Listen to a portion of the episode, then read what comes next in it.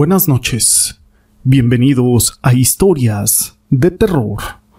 Los hombres de hoy creemos que ya no tenemos mucho por conocer, que ya no hay nada nuevo que descubrir. En este programa vamos a conocer historias, experiencias, situaciones que ocurren del más allá y de lo sobrenatural. Algunas de las leyendas más conocidas de Jalisco giran en torno a criaturas de la noche, cementerios dentro de la ciudad de Guadalajara, como aquel llamado Panteón de Belén. Ahí se atribuyen muchas historias sobre vampiros, apariciones, fantasmas. Pero no son las únicas historias que se cuentan en Jalisco. Pero no son las únicas historias de Jalisco. Jalisco tiene muchísimas historias coloridas e intrigantes que enriquecen su ya fascinante identidad. Mas todo esto no es relevante sin una historia mi nombre es José Llamas y te presento Leyendas de Jalisco, segunda parte.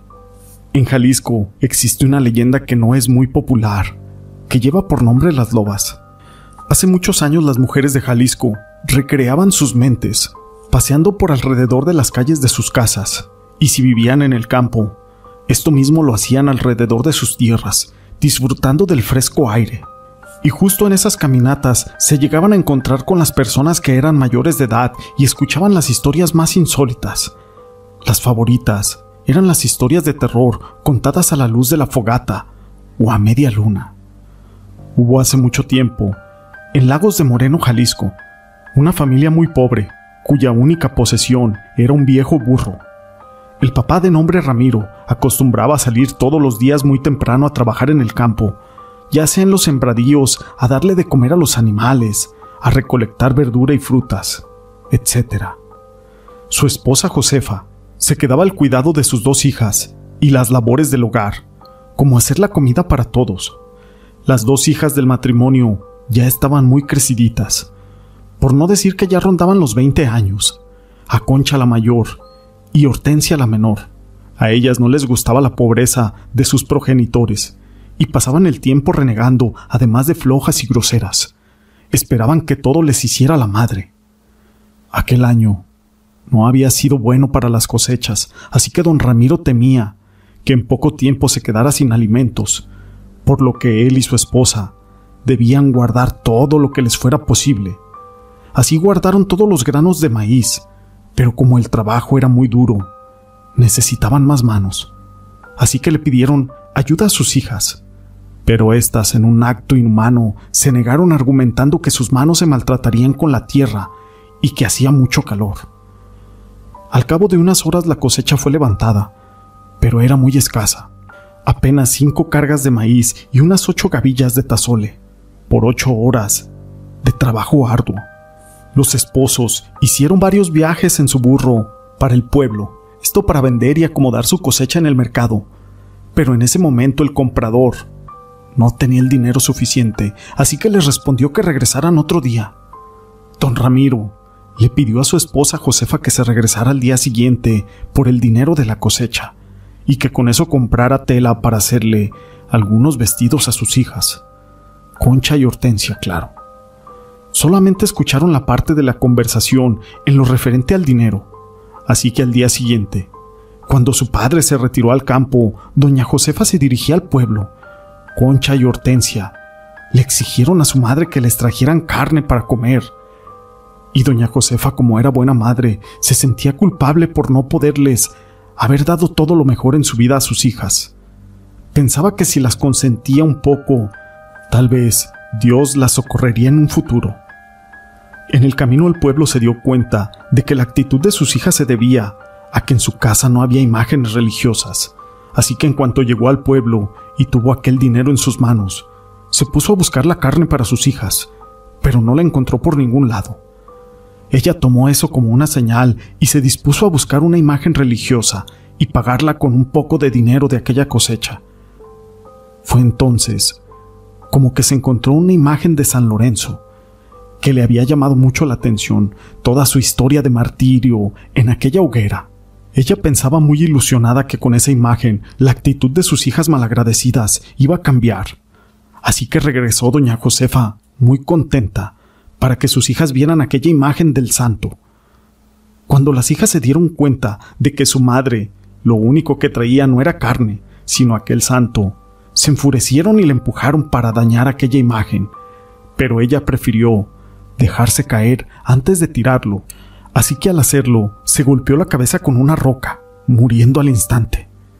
Concha y Hortensia, al ver lo que habían hecho con su madre, no se arrepintieron, más bien cortaron el cuerpo en pedazos y lo guisaron en una olla para poder esconder su atrocidad.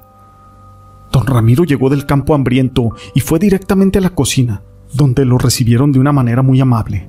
A él le pareció algo muy extraño, ya que eran muy groseras y ni siquiera querían servir la comida. El hombre le preguntó a sus hijas por su madre, pero ellas no tenían el valor de contarle a su padre lo que habían hecho. Al contrario, querían que comiera aquel macabro guiso. Don Ramiro se dispuso a comer, pero antes de siquiera llevar la primer cucharada del platillo a su boca, escuchó una voz que le decía, Ramiro, Ramiro, es tu propia esposa a quien estás a punto de comerte. No lo hagas.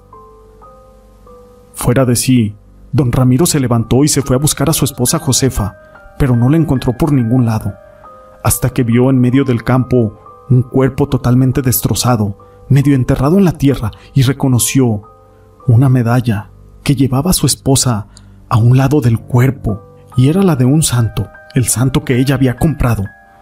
Comprendió entonces aquel terrible crimen que habían cometido sus hijas. Regresó para confrontarlas y vio que en sus ojos de ellas era la mirada de una fiera y una inmensa maldad, así que enfurecido les gritó, Solo unas lobas serían capaces de hacer este acto tan abominable y que Dios las castigue y se conviertan en eso, en lo que son, unas lobas. Dios castigó a aquellas malvadas mujeres, quien desde ese momento quedaron convertidas en un par de lobas, quienes por muchos años rondaron los bosques.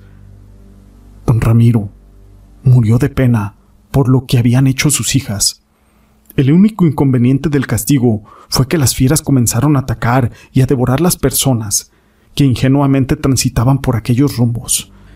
Esta historia la quise compartir con ustedes. Cerca de la ciudad de Guadalajara existe un pueblo llamado Tequila.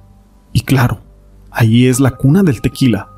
Y esta historia comienza en un arroyo, en el cual las mujeres usaban para lavar la ropa. Además, era usado también por aquellas fábricas tequileras de manera clandestina, por lo que sus aguas se contaminaban. Como medida preventiva, se mandó instalar 83 lavaderos públicos donde se podría lavar la ropa con agua limpia. Una de las señoras que más se benefició con estas instalaciones era una señora llamada Doña Félix, una mujer de corta estatura y avanzada edad que trabajaba de lavandera. Diariamente llevaba un banquito para poder alcanzar aquel lavadero, el cual siempre era el mismo.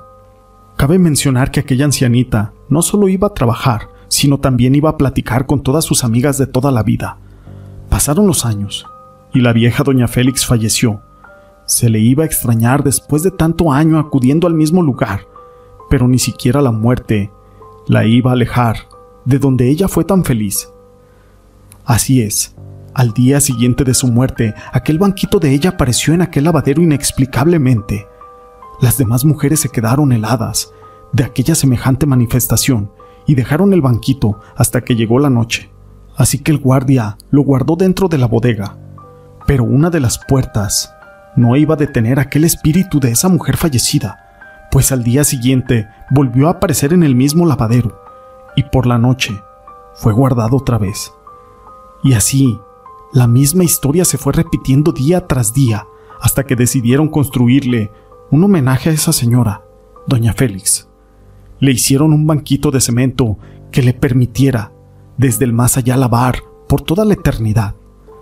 Otro de los misterios que la gente rumora es de que si tú cuentas los lavaderos, la primera vez te dará el número 83, pero si los cuentas de regreso, aquel número ya no coincide con esos 83.